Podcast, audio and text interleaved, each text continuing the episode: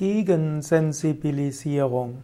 Gegensensibilisierung ist eine Form der Eigenbluttherapie, der Eigenblutbehandlung.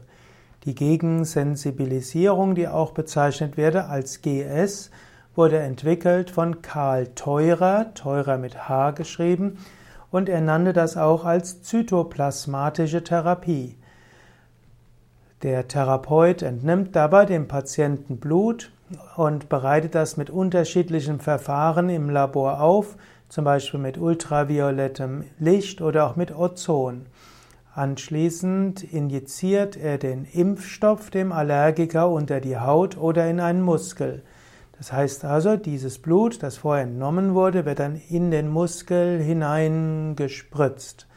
Und das soll dann zu einer Gegensensibilisierung führen, die insbesondere Allergien und autoaggressive Erkrankungen reduziert. Es wird dabei angenommen, dass im Blut selbst die krankheitsbezogenen Reaktionsprodukte sind und so wird gesagt, dass die Gegensensibilisierung leichter geht und auch schneller zum Erfolg führt als die Hyposensibilisierung. Die körpereigenen Reaktionsprodukte vom Organismus werden eben nicht als Fremdkörper angesehen, es unterbleibt eine Gegenreaktion und gleichzeitig lernt der Körper nicht mehr so allergisch zu reagieren. Es gibt keine großen Studien zum Thema Gegensensibilisierung nach Karl Theurer.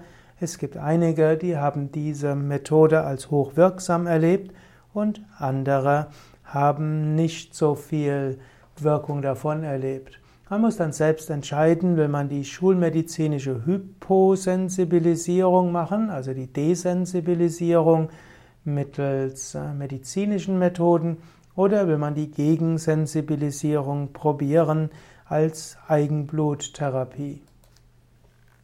Und natürlich gilt, dafür musst du Arzt oder Heilpraktiker fragen. Das sind Beides Methoden, die nur mit Arzt und Heilpraktiker durchgeführt werden können.